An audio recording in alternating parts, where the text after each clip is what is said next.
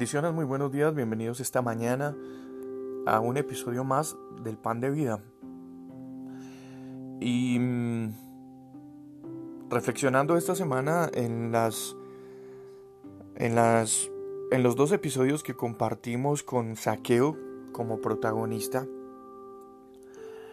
estaba sintiendo en el Señor que había quedado incompleto. Le faltaba mm, algo o le falta algo y esta mañana eh, lo vamos a complementar. En el Evangelio según Lucas, el capítulo 19 y el verso 8, dice de la siguiente manera, entonces Saqueo puesto en pie, dijo al Señor, He aquí, Señor, la mitad de mis bienes doy a los pobres, y si en algo he defraudado a alguno, se lo devuelvo, se lo devuelvo cuadruplicado.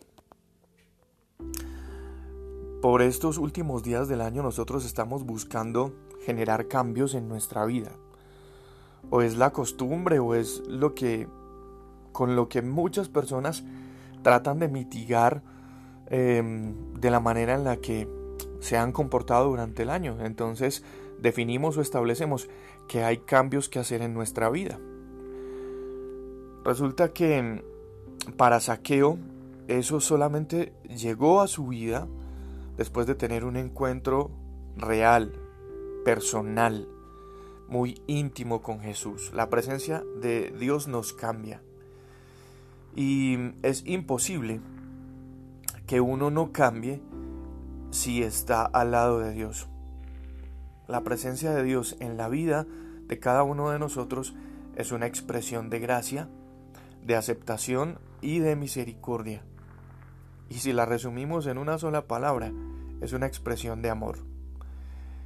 Y el amor, como el amor realmente es, y debe estar en nosotros y dentro de nosotros. Esta historia de saqueo con Jesús es muy reveladora en este aspecto.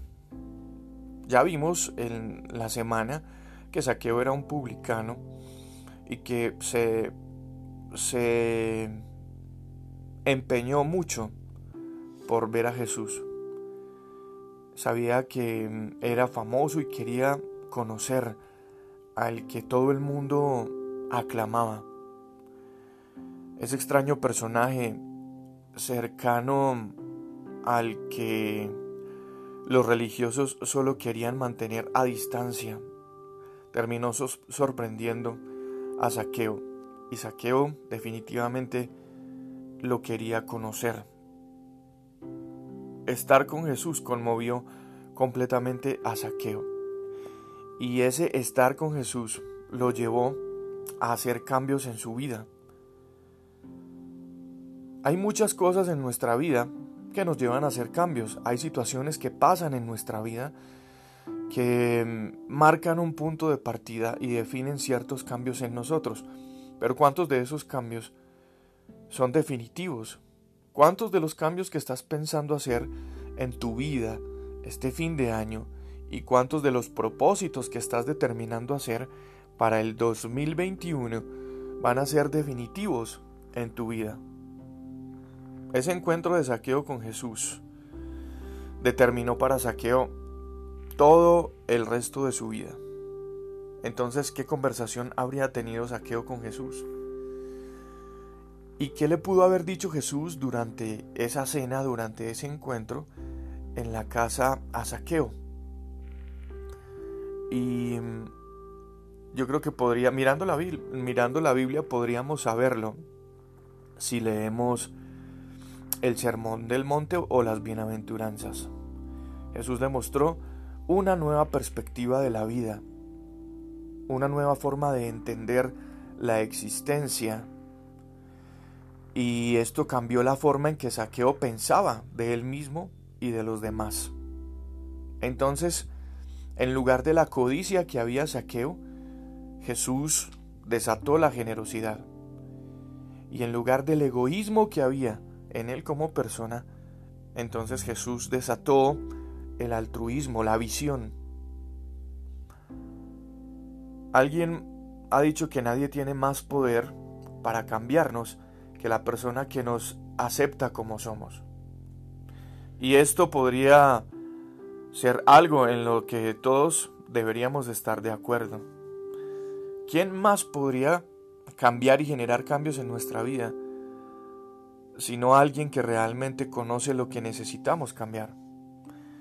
Y que tenemos errores, pero que nos acepta con esos errores. Y que al fin y al cabo los cambios que puede generar en nuestra vida van a ir borrando y transformando esos errores en nosotros. Eso es lo que pasa en tu vida y en mi vida cuando nosotros nos acercamos de corazón a Jesús, cuando determinamos conocerlo, cuando nos cansamos de caminar siempre bajo nuestro propio concepto y tratando de generar cambios en la vida de cada uno de nosotros, pero son cosas pasajeras, son intenciones fallidas, son momentos en los que desesperadamente determinamos que dejamos de hacer algo para comenzar a hacer otra cosa y puede que nos genere un mismo resultado. Tal vez es una locura. Creo que Albert Einstein eh, diría una frase parecida en algún momento. Creo que la frase es locura es pretender cambiar algo haciendo lo mismo. Y tal vez este año has permanecido haciendo las mismas cosas esperando un cambio distinto de tu vida.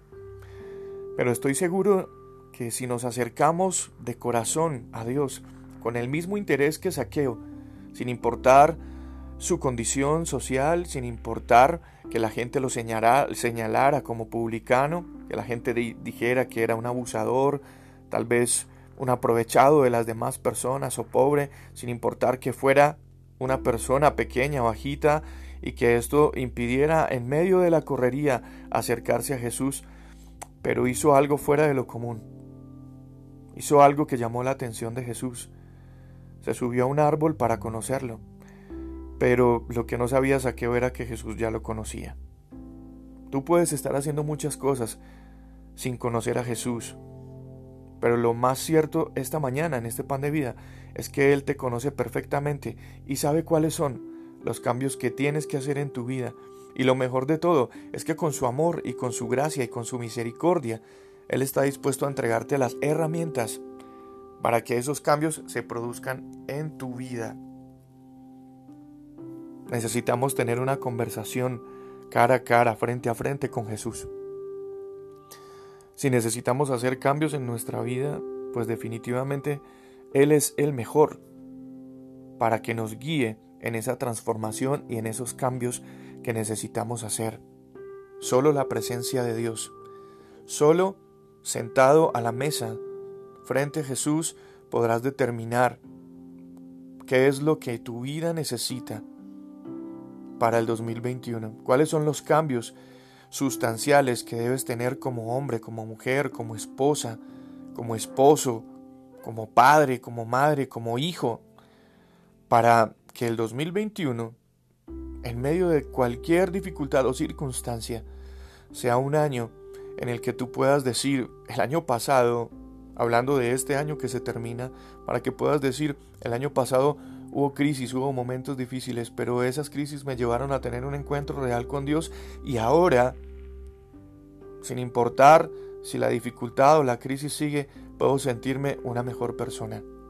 Puedo sentirme realmente transformado por el amor, por la gracia, por la misericordia y el perdón de Jesús. Este es el pan de vida esta mañana. Y yo soy Juan Carlos Piedraíta. Envío un saludo, bendiciones muy especiales para todos ustedes. No sin antes invitarlos a que compartan estos audios, a que se suscriban si tienen la posibilidad o la capacidad de sus teléfonos se los permiten, que se suscriban allí a Spotify.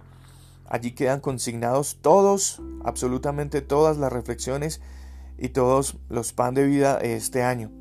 Si en algún momento necesitas repasar o si en algún momento quieres escuchar o compartir un mensaje de los que hemos compartido este año, allí están consignados. Los puedes reproducir, de hecho los puedes descargar y compartirlos. Bendiciones para todos ustedes, un muy, muy, muy bendecido fin de semana.